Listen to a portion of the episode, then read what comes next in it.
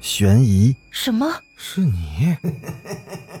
灵异，那个人他居然是飘过来的，他根本就没有腿。奇闻，三天后，警方找到了这辆三七五路公交车。惊悚，别过来！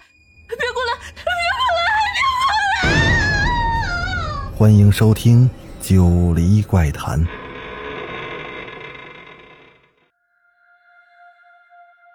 Hello，各位听友小伙伴，大家晚上好，欢迎继续收听《九黎怪谈》。上回咱们讲到，月红回到了生图软件公司后，员工说月生是晚上的飞机到，可是月红却接到了一个电话，打电话的是张星，就是月生的大学同学，他居然说今天是月生的忌日。张星是个样子很文弱的男人，他戴了一副金属的黑边眼镜，坐在流花广场的日光下的长椅上，有些局促的左右张望着。月红径直走了过去。我是月红。张星猛地一抬头，苍白的脸上闪过了惊疑的表情。事情还得从两年前说起，那时候月生跟母亲大吵了一架。之后就搬到了在外地的同学张星的家里暂住。张星是个孤儿，独自一人住在街道给安排的一处老宅里。他非常欢迎月生搬去跟他作伴张星说他们在大学时就是好兄弟，又有好几年不见面了，所以常在一起喝酒。那天是一九九五年的七月二十三日。月生刚卖掉了几个程序，赚到了一笔钱，就跟张星一起去了胡同口的那家小酒馆。再后来，两个人都喝得有些醉时，有一伙流氓在调戏服务员，月生便与他们扭打起来，张星也是上前帮忙，谁知对方掏出了刀子，先是划伤了张星，然后月生也被刺中了，倒在了血泊里。流氓们一哄而散，月生还站起来扶着张星。他说他是有妹妹的人，知道自己妹妹被人欺负的感受，还对那个女服务员说没事了，以后都不会再有人欺负她了。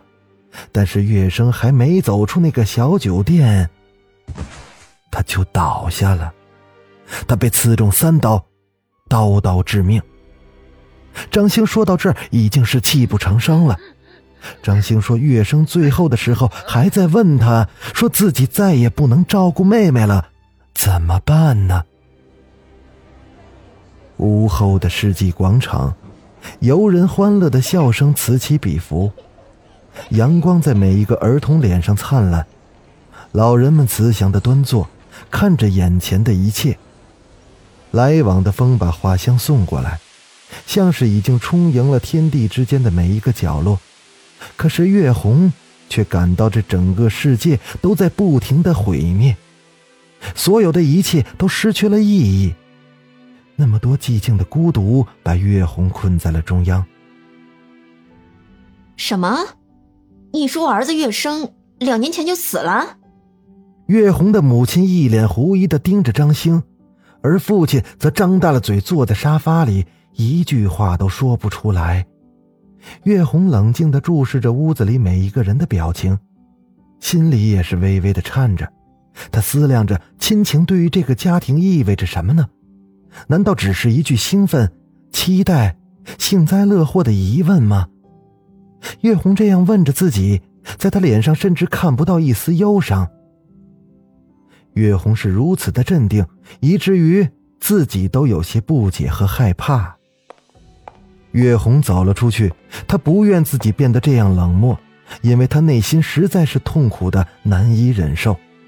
孤独童年和青春的唯一伙伴，哥哥死了，这对月红的打击难以估计。看过月生的死亡证明后，月红的母亲终于象征性的哭了几声。那哭声里透着不耐烦和虚张声势。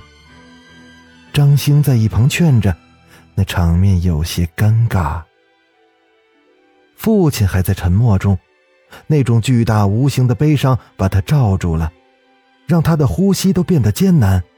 可是即便如此，月红还是被仅有的几声哭声惹得是泪如雨下。保姆陪着月红到楼下去，不一会儿，张兴就下楼了。他向月红告别，说自己不知道怎么办，真是万分的对不起。他又说，创办生图软件的月生一定不是真的月生，但他不一定是坏人。可惜他出国的机票已经定下了，不然一定要等到晚上，看看究竟是一个什么样的人在冒名顶替月生。月红静静的听着，礼貌的点头。他说着谢谢。那张兴还想要说什么，但似乎有些顾虑，最终还是什么都没说，就走了。下午三四点钟的太阳依旧是毒辣，透过明亮的玻璃直射在褐色的藤椅上，泛着朦胧的光芒。阔口高腰的茶杯里飘着两片叶子，在轻薄的热气下沉浮着。月红忽然想到，张兴的眼睛有些特别，他说不清楚是哪里不对劲，但总是让人看不透的感觉。这样想过后，月红自己又有些奇怪了，他为什么要想这些呢？他让保姆通知司机说晚上要去机场接机，然后上楼了。可是却听到父母的吵架声。母亲说：“那咱们得尽快呀，把公司转到我的名下。月生要是真死了，那么钱归谁？可不能让外人得了。”父亲咆哮着让母亲滚蛋，他大哭着骂母亲没人性，而母亲则大喊着父亲没良心。月红从未见过父亲发如此大的脾气，也从未见过母亲哭的是如此的伤心。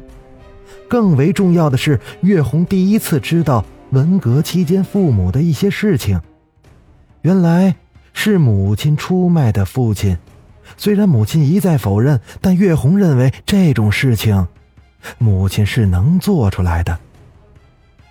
一种深深的人性的悲凉萦绕着岳家别墅，浓雾般的驱散不开。月红想要冲出去，撕碎这一切空间。解放内心的所有苦难，可是现实却让他变得更加的沉默。如果张兴说的是真的，但为什么张兴说的就一定是真的呢？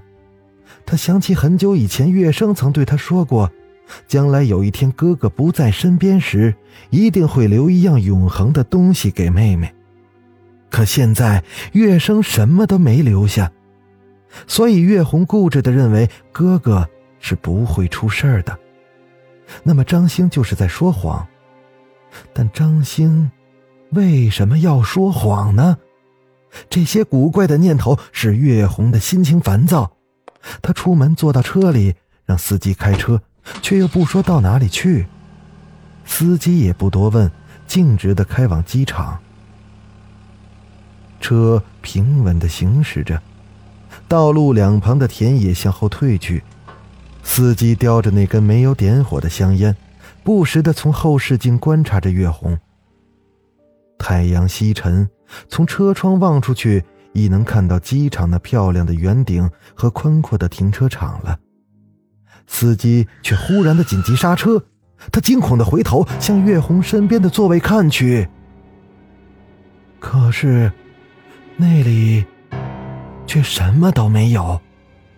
司机用颤抖的声音说：“刚才我看见你外祖母坐在你身边，就就在那儿。”但是月红什么都没看到，虽然她也感到有些害怕。在机场，月红见到了张兴，他正在等候登机。月红说了刚才发生的事情，并犹豫着问他：“我哥他……”也许，那是我哥的灵魂。张兴却莫名其妙的说了句：“也许是你在等待什么，等时间到了，你就知道了。”张兴的飞机在黄昏时分划过了天空，巨大的声音隆隆的滚过。月红坐在窗边，望着天边最后的一抹光亮发呆，眼神茫然。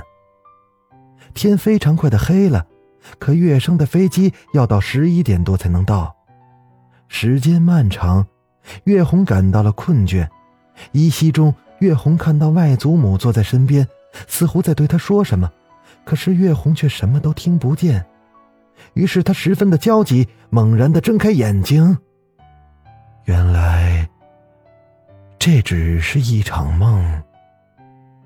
时间已经是十一点钟了，月红起身去了接机出口，人流如织。但是没有月生的身影。月红感到了一丝绝望。正在这时，从机场里匆匆的赶来一个人。月红一眼望去，正是月生。月红陡然一惊，紧接着猛地扑上前，他搂住了哥哥，放声的大哭。外祖母她去世了。月生听到了这个消息，先是一愣，然后眼泪刹那间的涌出。月红一边哭着，一边说：“张兴来了，说他造谣说哥哥死了。”然后家里也乱了。月红还在继续的哭诉，却忽然感到不对。他抬头看了月生，一脸的茫然和震惊，似乎正要努力的回想着什么的样子。月生自言自语的问。我死了，我死了。这个样子让月红十分不安，可是月生却突然间明白了什么似的。他对月红说：“我死了，妹妹，哥要走了，以后你要学会照顾自己啊。”说着，那月生就转过身去，向来处走去。月红一把的抱住他，却抱了个空。他只抱到了那件哥哥的衣服，而行李的落地仿佛发生了巨大的爆炸，轰然在月红的脑海中炸响了。月生真的死了。原来创办生图软件的只是个幽灵吗？月红变得更加的孤僻了，他不爱说话，表情木然，像是得了失忆症一样。公司也是乱作一团，董事会决定让李玉楼接替月生的职位，并报了失踪案。但航空公司方面却说，登机表显示根本就没有月生这么个人乘坐过飞机。董事会又召开了临时会议，重新的分配股权，所有人都各执一词，想要占到生图的最大股份。但是最后，李玉楼还是替月红争取到了过半的股份。你好好休息，公司的事儿有我呢。李玉楼说着，并让保姆二十四小时的照顾他。不知何时，月红开始出现幻觉，她总看见一只猫坐在沙发上，眯着眼睛盯着自己，偶尔还喵喵的叫着，但是其他人却都看不见。更听不到他的叫声，月红也是十分害怕，他开始逃避这幻觉，但是那只猫却如影随形般的跟着他，不论是汽车还是田野，也无论是白天还是黑夜，这漫长的折磨让月红神经质了，他吃不下饭，更睡不着觉，他总认为背后有一双眼睛在盯着自己，时间久了。便仿佛是一个精神病人。李玉楼给月红请了一位心理医生，心理医生在听了月红的症状后，分析说这是受刺激而引发的心理焦虑，由于未得到合理的疏导，从而产生幻觉。他给月红开了些处方药，并进行了心理疏导，但月红的病却更加严重了，他甚至能看到外祖母和哥哥。而且他还和他们交谈，只是对着空气，给人以诡异的感觉。因为月红的病情，月红的父母都回到了他身边，开始像个正常家庭那样生活。每天，月红都会在父母的陪同下出去散步。儿女无论多大，在父母的面前永远都是个孩子。在这期间，月红的幻觉并未消失。他总是看见外祖母坐在客厅的摇椅里，轻微的摇着，微微的笑着。有时外祖母的幻象还会对月红说话，说一些过去的事情。渐渐的，月红觉得这并非幻觉，而是真实的。也就是说，他看得到外祖母的灵魂。好了，本集咱们先讲到这儿。预知后面有什么变化，到底这个故事哪里听不懂呢？咱们下集把它讲完。我是主播九黎香柳，咱们下集故事再见。